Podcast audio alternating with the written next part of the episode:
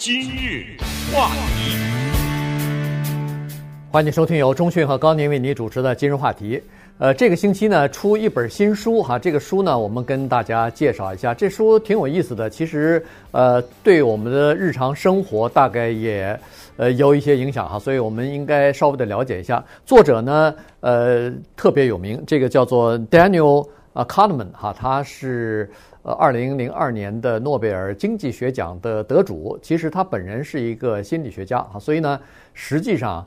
这个据说是在诺贝尔呃经济学奖里边，大概是唯一的一位心理学家获得经济学奖的这么一位得主哈。当然还有其他的两位呃学者呢，参与了这本书的这个呃编写的工作，都很厉害呀啊！一个是哈佛的，对不对？对，一个哈佛教授，专门研究人类行为的。对，另外一个是在巴黎高等商学院啊教授这个呃决策流程的这么一个呃教授哈。所以呢，这本书的名字呢很有意思，叫做《噪音》啊，Noise。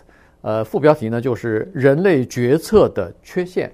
呃，这个 noise 呢，呃，我们一说说是噪音哈，但实际上他在这本书的呃里边呢，曾经告诉大家什么叫做噪音啊？他把人就是人们在做决策当中可能会出现的偏差和噪音呢，做了一个区别啊。他就是说，他举了个例子，我觉得特别好，我们拿来呃告诉大家哈，就是说。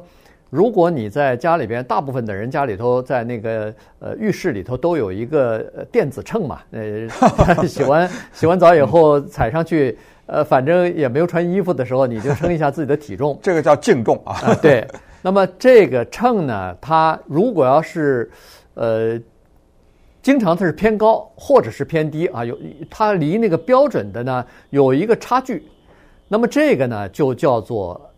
呃，这个叫做偏差啊，这个是叫做定数，这是一个呃一个误差的平均值。但是如果要是你，比如说啊，你的这个电子秤如果要是非常便宜的话，他说会出现这样的一个情况：你现在一踩上去，它量出一个，比如说是一百五十磅，马上你下来以后，马上再踩上去一百五十三磅了，它再一上去一百四十八磅，它就是给你一个变数，就是经常变来变去的。这个叫做噪音啊，这个叫做 noise，所以我们就知道了，一个是叫做偏差的平均值，另外是偏差的叫做变数。那我们就知道了，在一如果要是你有一个偏差的话，习惯性的偏差的话，比如说一个一个法官吧，在判一个案例的时候，他所判的这个犯人啊，他都比较严厉。或者是都比较宽松，那这个呢属属于这个呃这个法官的偏差。但是当一个人的情绪受的，比如说一个人的判决或者是判断受到一个人的情绪和心情影响的时候呢，有时候严一点，有时候宽一点，那这个呢就叫做噪音了。哎，这个我觉得解释的蛮清楚的，呃，希望大家也能跟得上哈。没有关系，因为在节目当中呢，我们会给大家举他们做的试验以及。对这个问题进一步的探讨，有一些层面呢是叫众所周知，根本不用哈佛大学，也不用你拿诺贝尔经济学奖，你直接说了这事儿，我们都知道，就是情绪影响行为，这是肯定的。对啊，一个人在愤怒的时候，他做出来的决定是不理智的。呃，有句话叫做“攥着拳头做出来决定”，一般来说都是缺乏理智的。同时呢，呃，英国的哲学家。啊，David Hume 或者确切说是苏格兰的哲学家呢，休谟他说过一句很有名的话，叫做“理性是激情的奴隶”，就是你再有理性的一个人，当你遇到激情的时候，你那理性没了，你知道吗？哎，立刻就变成激情的奴隶。这个呢，不太是我们今天要讲的内容。也就是说，我们今天讲的是他对你做判断力的一个影响。说你这个人很恼怒，所以你开车开的就很快或什么，那个是行为，对吧？我们不是说它导致你的行为怎么样。但是你刚才说那个秤的那个啊，让我让我觉得有一个特别恰当的，就是有的时候我不告诉你这个东西多重，你就能举起来，对吧？对。哎，你你一旦知道了，你反而举不动了，这个就是强大的心理作用。包括我们中国古代著名的什么望梅止渴的故事啊，什么的，是吧？这都是玩你的心理呢。曹操多聪明啊，对不对？用这种故事解决了他士兵的口渴的问题。项羽靠着破釜沉舟，对不对？对。本来是这片同样的一帮军队，我不破不把那个船给沉了，不把锅给砸了，可能就打不过。哎，进同样的这个部队，人也没换，哎，就打胜仗了。嗯，再加上什么吴三桂的决定啊，这对不对？哎，就慢慢的大家都知道，最后呢，就是集权的政府最懂得这一点，所以 所以他们。一定是锲而不舍的要用开动所谓宣传机器啊，他知道宣传对人的行为是有多么大的影响。那么回到今天的这本书，这本书呢，他开端就举了个例子，说这一天天气非常的糟糕，影响了法官的心情，对不对？对。于是法官在裁决的时候，他会更轻松一更轻一点，还是更重一点呢？还有一个医生在看病。可是，就差十分钟下班了，走进来一个病人，和他那个诊所刚开始的时候，一开门走进来一个病人，这医生的诊断会不会受到一些影响呢？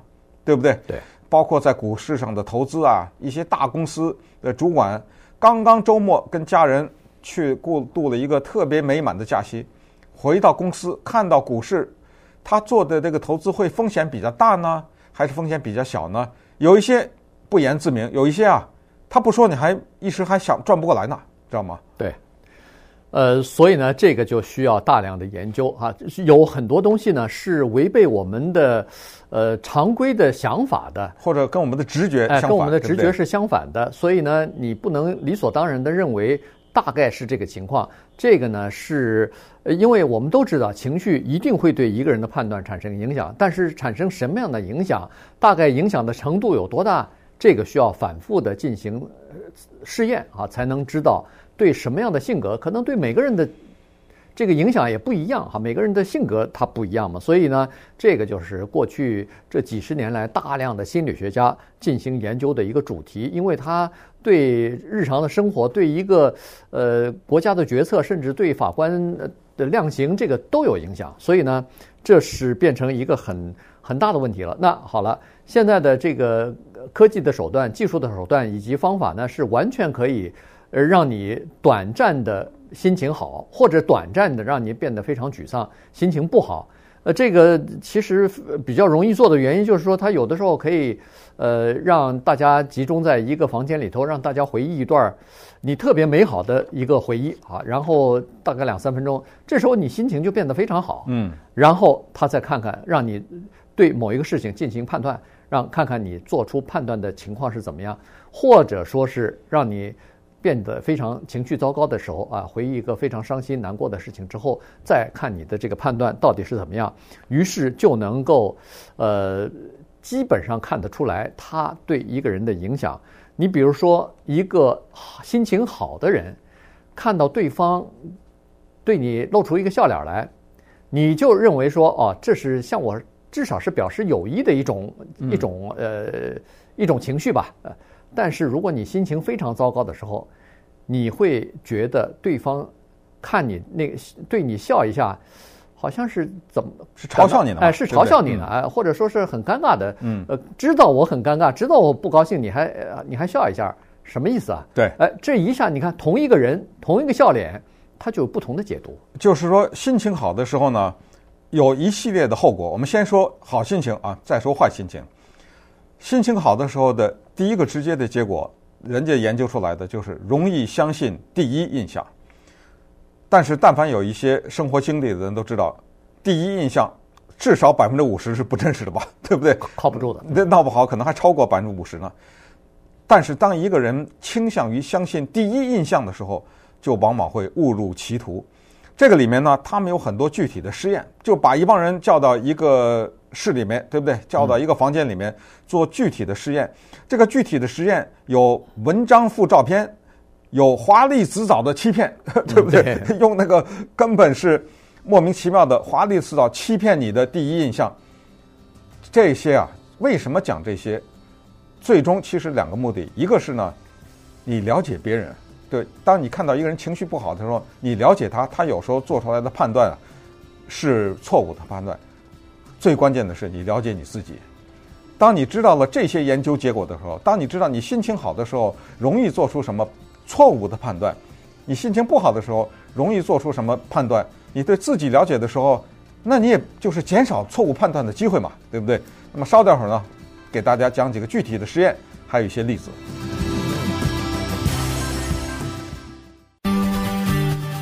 今日话，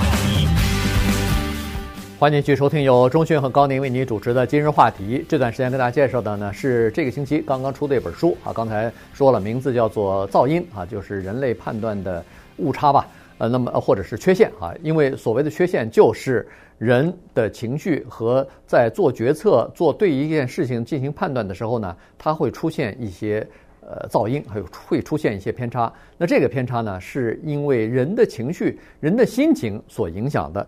这个心情的好坏对人的判断力的影响啊，有的时候会超过你的想象，或者说是不以你的意志为转移的，你自己都没觉得。但是他已经对你的判断产生了影响了。呃，在这里头呢，他就做过这样的一个试验啊，就是说，呃，有比如说一篇文章论论文，这篇文章让你稍微读一下，然后呢，他在这篇文章的、哦、这个特别强调的是，这个文章他事先告诉你，这是一个哲学研究的文章啊，对，哎，这个哲学很重要，因为非常非常非常严谨，哎，非常严谨，呃，高深的这么一篇文章啊，不是随随便便的。然后呢，他再让你看两张照片，一张照片是一个男性中年戴着眼镜儿，另外一个照片是一个年轻的女性。所以呢，然后就开始做这个试验。做这个试验的时候呢，你看哈，这个他是说啊，这篇文章呢，他让你判，他事先就告诉你，首先这是哲学的文章，第二呢，这个文章是他写的，他给你附作者的图片，对，这是一个戴着眼镜的中年的白人的。有好像风度翩翩一个学者的样子，然后再拿一个文章，或者甚至是同一个文章给另一组看，说也是一个哲学的文章，但是它的作者是一个年轻的女性，然后呢，他让你给这篇文章打分儿，哇，这个结果对差的很大呀。对，呃，心情好的人呢，在这方面。就是说，呃，打的分呢，给这个男性中年男性戴眼镜的这个分呢，格外的高。嗯，照理说呢，一般来说哈，在心情是平常的、正常的情况之下呢，一般的人是有这个叫做误差的，有偏差的。所谓的偏差，就是他看到一个中年男子和一个年轻女子同样写这篇文章的时候呢，他会更倾向于。呃，这个男子写的文章似乎是分量更重一点，对对啊，所以呢，偏见嘛，就这样，哎，这个就是偏见啊，这就是正常的误差。但是当一个人心情好的时候呢，这个误差给放大了。心情好的人突然把平常你给这个男的，比如说打分是六十分，一下现在变八十分了，嗯，呃，这个对女性的一下子就更差了。所以实际上呢，从这个呃实验当中呢，就可以看得出来，第一，心情好的人呢。他比较往往比较容易接受第一印象，就是原来他认为的这个男性的第一印象呢，他更加相信这个了，而且呢，他几乎不会怀疑这个第一印象到底是不是会有误导性的这个呃这个现象出现。所以你看，好心情呢，激发了人们的一个偏见。那我们再看另外一个例子，谈判，他们研究一些谈判的实例，发现啊，这个情况很有意思。如果谈判的一方心情比较好的时候呢，他比较容易让步啊。嗯，你知道人都是这样。哎呀，今天我心情好，算了，就这样吧，你知道是吧？对对，看在我今天心情好的份上，哎，有的时候这种。但是几轮研究发现呢，如果在谈判以前把一个人的心情给弄坏，发现这个谈判的效果格外好啊。你知道人在心情坏的时候呢，是这样的，我今天啊。心情不好，我就不同意。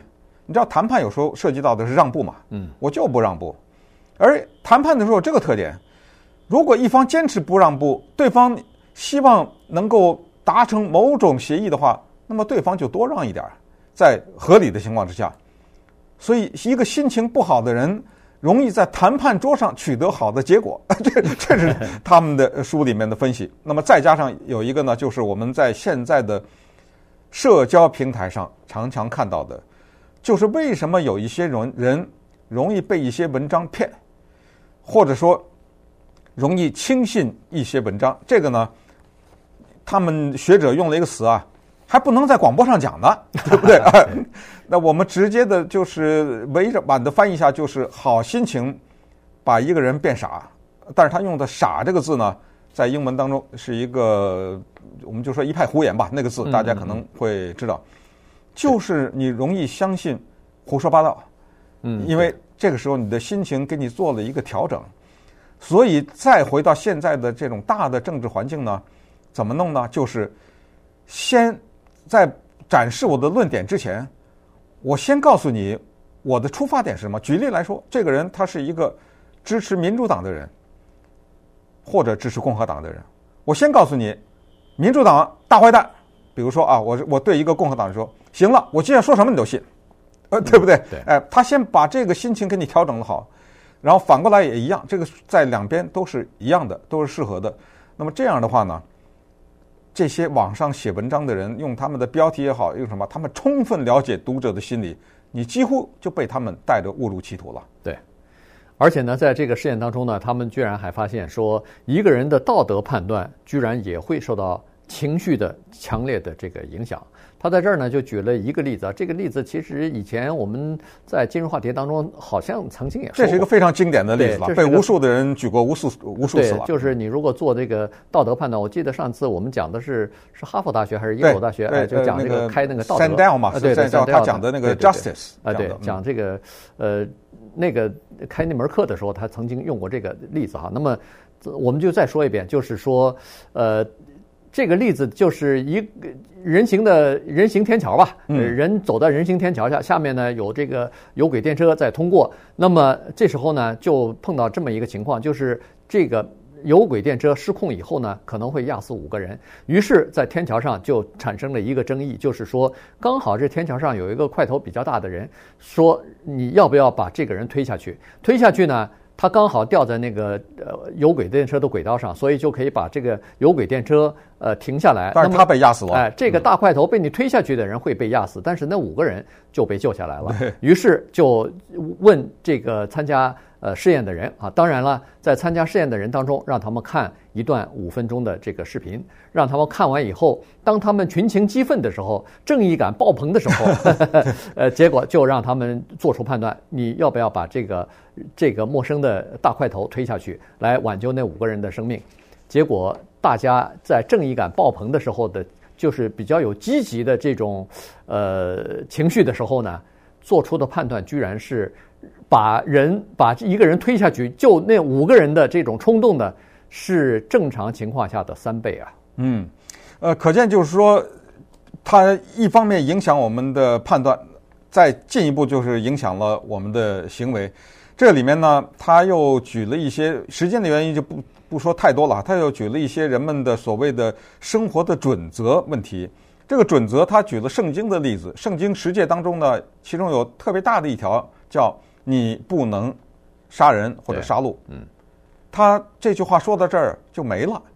他并没有说，如果你遇到下面这个情况可以杀，遇到这个情况不能杀。遇到这个，那我觉得上万个例子都举不完啊，对，不对？对哎，他用在这儿就是说，当这句话放在这儿，其实呢，如果你字对字的这么纠缠的话，它是一个绝对的准则，或者说是一个无条件的准则，并没有说，如果是这个情况可以杀，那这句话等于没说呀，对不对啊？对。所以，可是呢，他说，其实很多的时候，包括一个政府做出来的战争的什么这种的决定。他可以做完这个决定以后说：“上帝保佑美国，对不对？”但是这个决定可能导致几千、几万人的死亡，这个时候就看起来就与那个实界相违背了。对。但是呢，他可以用一些别的东西把这个给解释过去。因为在现实当中，在这个世俗的呃这个政府当中，所有的决策几乎都是，呃，不能说百分之一百，但是至少有百分之九十以上都是损害了一部分人的利益，然后。